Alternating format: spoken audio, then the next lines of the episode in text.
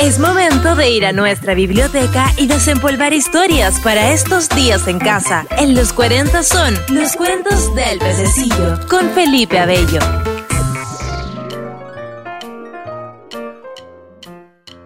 Dumbo de Helen Aberson.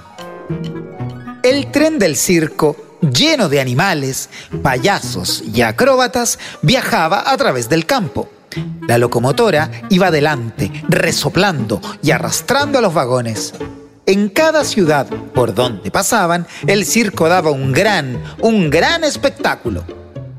Era primavera y las mamás animales esperaban el acontecimiento más importante del año, la llegada de las cigüeñas que iban a traer a los bebés. Miraban al cielo y finalmente un día una cigüeña entregó un paquete a una joven mamá elefante. La señora Jumbo desenvolvió su envío y los demás elefantes lo rodearon diciendo, ¡Qué guagua tan linda! ¡Qué bonita! De pronto, el bebé hizo una mueca y estornudó. Con el estornudo desplegó las orejas y todos vieron que eran muy grandes los elefantes de inmediato empezaron a burlarse. ¡Qué enormes orejas! Parece un barco de vela. Déjeme que las toque. ¿Serán de verdad o es un filtro? A la señora Jumbo no le gustaron nada las bromas y gritó. Aparten sus trompas de mi bebé. No quiero que se metan con él. El elefantito empezó a llorar, pero la señora Jumbo lo acercó a su cuello, acariciándolo con la trompa. Vas a llamarte Dumbo, le dijo. Al día siguiente, el tren paró en una ciudad donde los elefantes ayudaron a armar el circo. Hasta el pequeño Dumbo trabajó al lado de su madre. Por la tarde, todos desfilaron por la calle principal. El primero iba el director del circo. A su lado, dos payasos. Después venían los camellos, los leones, los tigres y cerrando el desfile iban los elefantes con Dumbo al final. El pequeño estaba tan emocionado que tropezó con sus orejas. Unos niños buenos para el leseo empezaron a molestarlo y a tirarle tallas, riéndose a carcajadas y burlándose. Niños haters. Con esas orejas no te mojarás en días de lluvia, le decían los niños pesados. La señora Jumbo se enfureció, llenó la trompa de agua y les dio un verdadero baño a esos niños molestosos. Como eso no había ocurrido nunca antes, todos pensaron que se había vuelto loca. El director del circo mandó a encerrar a la señora Jumbo en un vagón con barrotes. El pobre Dumbo se quedó llorando solito, asustado. ¿Dónde estaba su mamá? Los demás elefantes comentaban el suceso, echándole la culpa a Dumbo. Decían que su madre estaba presa por culpa de él. Tú no eres un elefante, le decían. Eres un monstruo. De la nada, un ratoncito llamado Timoteo apareció para defender al pequeño. Y los elefantes huyeron debido al miedo que le tenían a los ratones. Tú sabes que los elefantes le tienen miedo a los ratones. Desde ese momento, Timoteo y Dumbo se hicieron los mejores amigos. Al día siguiente, el director del circo decidió que Dumbo trabajaría en el número de los payasos montaron en la pista una gran casa de papel en donde Dumbo tenía que saltar a través del fuego para caer en la lona de los bomberos.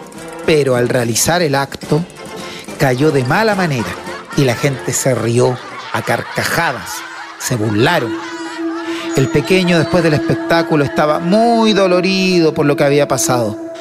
Timoteo, al verle en ese estado, le dio tanta lástima que tuvo una gran idea tus orejas, Dumbo, parecen alas.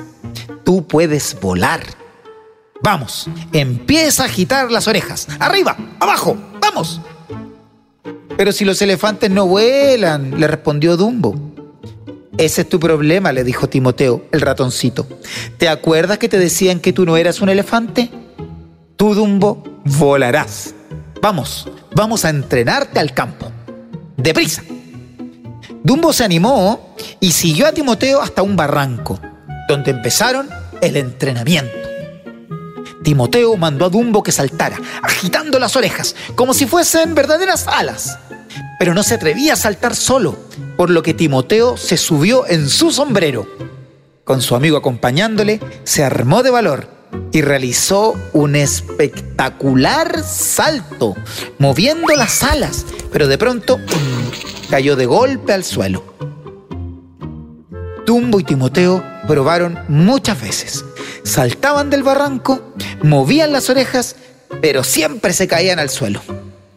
No conseguía volar, no había caso. Al acabar el entrenamiento, los dos estaban tan cansados que se quedaron a dormir ahí mismo. Durante la noche, el pequeño elefantito soñaba que planeaba en el aire, volando ligero y ágil como un pajarito, hasta que a la mañana siguiente, cuando Timoteo despertó, vio enfrente a cuatro cuervos. ¿Dónde estoy? preguntó restregándose los ojos. Está usted en la copa de un árbol. Y ahora explíquenos cómo usted y ese elefante ha conseguido subir hasta aquí, dijeron los cuervos, admirados. Timoteo se quedó atónito. Era verdad, estaban en la copa de un árbol. Despierta, Dumbo, despierta, gritó Timoteo muy emocionado. Serás famoso, puedes volar. Dumbo despertó y solo de pensar que había volado mientras dormía, se sintió aturdido. Vamos, Dumbo, inténtalo ahora. Vamos a volar de aquí hasta abajo, dijo el ratón Timoteo. Dumbo se lanzó al aire, pero cayó en un charco de agua que había debajo. Se levantó medio atontado, todo sucio, todo mojado. Los cuervos se rieron. Lo que faltaba, que los elefantes volasen. Timoteo no dejó pasar la burla y les dio cara. Ustedes no tienen corazón, burlarse de un pobrecito que nació con orejas como alas. Los cuervos pidieron disculpas, se dieron cuenta que se habían equivocado y prometieron enseñar al pequeño elefante a volar. Toma esta pluma mágica, dijo el cuervo. Ella te hará volar. Nuestros pajarillos aprenden con ella. Dumbo tomó la pluma mágica con la trompa y agarró confianza. Agitó las orejas y casi, como un milagro, empezó a volar. ¡Viva! ¡Estás volando! exclamó Timoteo, pero feliz, acomodándose en el sombrero de Dumbo. Vamos a darle un diploma de elefante volador, dijeron los cuervos, entusiasmados con su alumno tan aventajado. Dumbo se entrenó bastante y aprendió muchos trucos. Después regresó al circo. Timoteo, como siempre, iba escondido en el ala de, su sombrero. Era como su manager un poco. Aquella noche, una vez más, Dumbo tenía que saltar de la casa en llamas. Pero todo fue diferente. Salió volando. El público aplaudió entusiasmado. Todos estaban admirados de ver un elefante volador. Pero en un pequeño instante, mientras volaba, perdió la pluma mágica y empezó a caer. Puedes volar sin ella, Dumbo. Continúa batiendo las orejas, le gritó Timoteo con todas sus fuerzas. Dumbo hizo caso y subió de nuevo con el aire. La gente no lo podía creer y comenzaron a aplaudir y gritar. ¡Viva Dumbo! ¡El elefante volador! ¡Viva! Nuestro amigo se hizo tan famoso que el circo pasó a llamarse con su nombre, Dumbo. Su madre fue liberada y le dieron un vagón especial muy bonito al final del tren. Desde ahí podía ver a su hijito volar cuando viajaba. ¿Viste de quién te burlaste? Tum, el elefante volador de Helen Averson. ¿Te gustó travieso? Este fue otro de los cuentos del pececillo en los 40. Felipe Abello nos trajo otra historia para nuestros días en casa.